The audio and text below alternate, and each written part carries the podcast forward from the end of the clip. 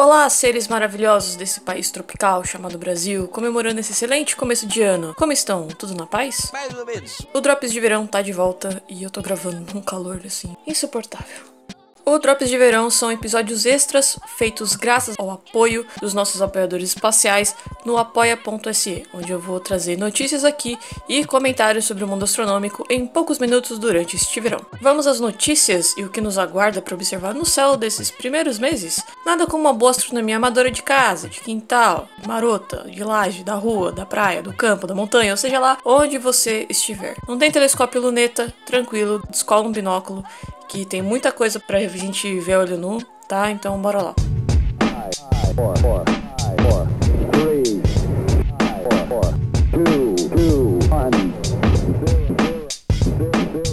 Começando com janeiro, que já teve lua próxima de Marte no céu, e dia 9, que foi o dia do astronauta. Sempre é bom recomendar você procurar pelo Estelário. Eu gosto de indicar o Estelário, mas existem outros é, softwares e, e sites, né?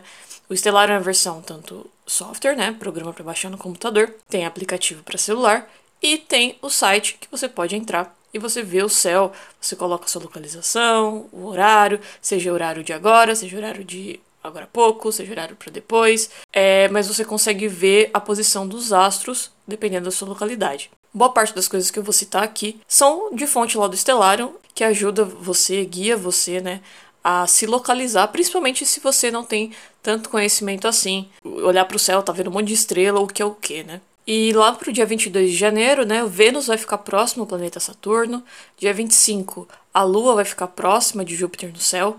E dia 30 de madrugada, o planeta Mercúrio fica com boa visibilidade. É bom você conferir lá no estelar os horários que isso acontece. Agora, o que vai ficar bonito mesmo são os céus limpos com a lua um pouco após o pôr do sol do dia 23 de janeiro, que além da lua, terá ao seu lado no céu os planetas Vênus e Saturno. Lembrando que Vênus vai estar com um brilho muito forte, ofuscando um pouquinho Saturno.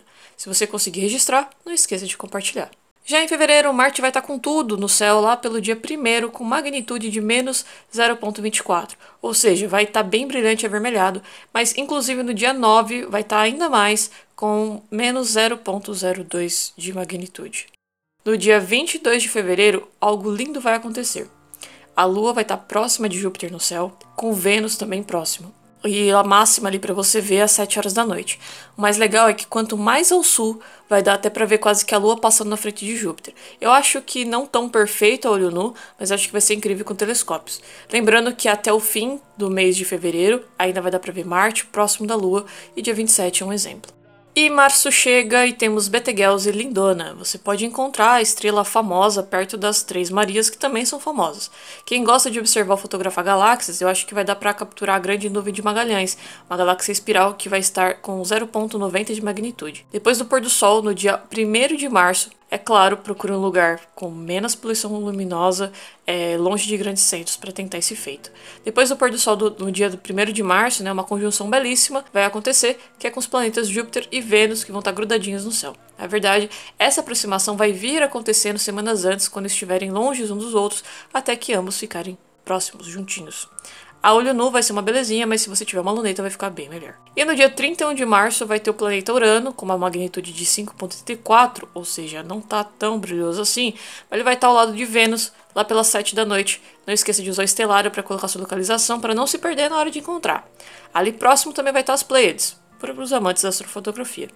Mudando de assunto, o brasileiro Lucas Raí Nogueira, de 11 anos, é medalhista de ouro nas Olimpíadas de Astronomia Astronáutica, a OBA. Ele é morador da periferia de Fortaleza e estudante da rede pública municipal. Na série Terra dos Sabidos, publicada no Diário do Nordeste, Lucas diz que Saber ciência é muito bom porque ele conhece vários planetas. Você pode conferir a matéria e o episódio no link da descrição. E meus parabéns, Lucas. O que você acha de começar o ano colaborando com a ciência? Empolgante. Em vários episódios aqui da Missões do Planeta, eu dei dicas de projetos de, da plataforma Zooniverse para você praticar a chamada ciência cidadã, onde os únicos requisitos desse, dessa plataforma né, para participar é ter um computador, um notebook, não precisa ser o melhor de todos, tá? É só ter acesso à internet, você saber pelo menos inglês, o espanhol, ou ter até pro, é, projetos em português, ou saber pelo menos ali usar o, o Google Tradutor, que já ajuda bastante. E um tempinho livre. E não, você também não precisa ser super gênio ou tá numa faculdade de física, química, astronomia ou filosofia, ou o que for. Tem projeto para todas as áreas. E Pega aí um fim de semana, abre o site dos Universe, escolhe um projeto que você acha que é legal, é, lê o tutorial de como colaborar nesses projetos, né? E começa a ajudar. É bem legal, né? E é gratuito. Eu vou começar aqui com indicando dois projetos. Começando com Cloud Spotting on Mars, onde você pode ajudar a NASA a encontrar nuvens exóticas na alta atmosfera do planeta Marte. Muito legal. Mas para que classificar nuvens em Marte? Bom, assim como na Terra, estudar a atmosfera ajuda a entender o clima do planeta. As nuvens que têm um efeito de resfriamento refletem a luz solar que entram e absorvem a radiação infravermelha que sai do planeta, que possui um efeito de aquecimento. Segundo o projeto, aspas, enquanto as nuvens da Terra são feitas de água líquida, as baixas temperaturas e baixas pressões de Marte, hoje, que impedem a água líquida, permitem a formação de nuvens de gelo de água e dióxido de carbono. O Mars Climate Sounder, um instrumento de, do Mars Reconnaissance Orbiter, é capaz de ver nuvens em altas altitudes, muito altas, na atmosfera marciana e nosso objetivo é mapeá-las para entender melhor sua composição e como elas se formam. Fecha aspas. Para começar a encontrar nuvens, é só clicar no link aí na descrição. E um outro projeto que eu quero indicar é o Dark Energy Explorers, onde precisam de ajuda para identificar sinais que vêm de galáxias distantes. E calma, não são sinais de seres extraterrestres. A ideia do projeto é observar imagens do telescópio Hobby Eberly e diferenciais das galáxias próximas e distantes. Segundo o projeto, aspas, o Hobby Eberly Dark Energy Experiment, ou HET-DEX, foi projetado para encontrar mais de um milhão de galáxias que estão de 9 bilhões a 11 bilhões de anos-luz de distância, produzindo o maior mapa do universo já produzido. O mapa permitirá aos astrônomos da ETDEX medir a velocidade com que o universo expandiu em diferentes momentos de sua história. Mudanças na taxa de expansão revelarão o papel da energia escura em diferentes épocas. Várias explicações para energia escura prevêem diferentes mudanças da taxa de expansão. Portanto, ao fornecer medições exatas da expansão, o mapa ETDEX eliminará algumas das ideias concorrentes. Fecha aspas. Então tá aí, né? Mais um projeto legal e link na descrição.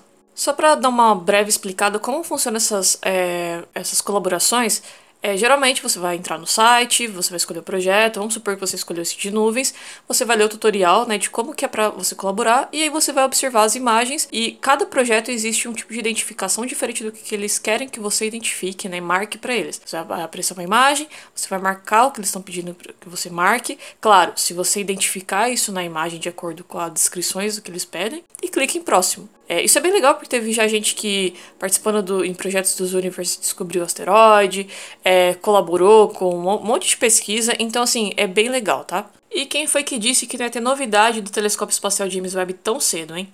Dessa vez foi divulgado que o JWST foi usado pela primeira vez para confirmar um exoplaneta chamado LHS 475b, usando o método de trânsito o espectrógrafo do telescópio conseguiu identificar o planeta durante sua passagem na frente de sua estrela na vermelha. Por isso é comum você ver, você ver nas notícias um gráfico com uma curva. Essa curva é o momento em que a luz foi bloqueada pela passagem do planeta. O LHS 475b é um planeta rochoso, pequeno e localizado a cerca de 41 anos-luz de distância da gente, na constelação de Octans ou Oitante. Além disso, possui um tamanho similar com a Terra, tendo um diâmetro de 99% do nosso planeta. Mas a descoberta não foi por acaso. Segundo a publicação da NASA, feita no dia 11 de janeiro, a equipe resolveu esco escolher a observação depois de revisar cuidadosamente quais eram os alvos de interesse do TESS, Transiting Exoplanet Service Satellite, que indicava a existência do LHS 475P. Com essa detecção, foi possível saber que esse exoplaneta completa uma órbita em apenas dois dias. Agora, se você achou esse nome muito bizarro desse planeta, eu recomendo você seguir a Aline Novaes. Essa astrônoma é incrível e ela tem um canal, inclusive, no YouTube, que ela fala bastante sobre exoplanetas. Tem um vídeo dela explicando o porquê que os nomes são assim. É, falando nisso, ela já explicou um pouco sobre o método de trânsito aqui no podcast, mas eu vou deixar esses links também na descrição caso você tenha interesse. Chegando ao fim do primeiro Drops do ano, lembrando que nosso último episódio que saiu em dezembro de 2022 foi o dobro espacial sobre o filme Elysium, onde a gente falou de um monte de assunto e ainda tivemos a incrível presença da cientista Karina Lima. Por enquanto é isso, pessoal. Muito obrigado por me ouvir e até a próxima.